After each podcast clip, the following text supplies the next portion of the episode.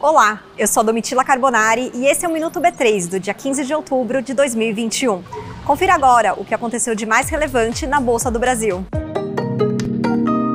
Hoje lançamos por aqui um novo fundo de investimento imobiliário gerenciado pela Suno Asset. Você já pode negociar cotas desse fundo com o ticker SNCI11. O primeiro fundo de investimento das cadeias produtivas agroindustriais, o famoso FIAGRO, teve a sua estreia esta semana na B3. Com ele, o investidor aplica recursos no agronegócio.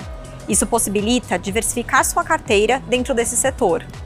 Esse novo produto é gerido pela Risa Asset e está sendo negociado com o ticker RZAG11. O governo do estado de Goiás promoveu o leilão de alienação da CELG-T. A companhia Pequena Central Hidrelétrica, EDP, venceu o leilão.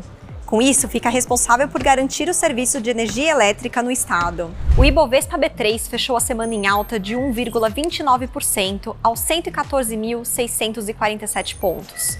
A empresa com melhor desempenho do dia foi o grupo GPA, com alta de 11,85%. E o dólar teve média no dia de R$ 5,450 para compra e R$ 5,451 para venda. Já o euro teve média de 6,318 para compra e 6,321 para venda. O Minuto B3 vai ao ar de segunda a sexta-feira no B3Cast, o nosso canal de podcast disponível nas principais plataformas, nas nossas redes sociais e na tvb3.com.br.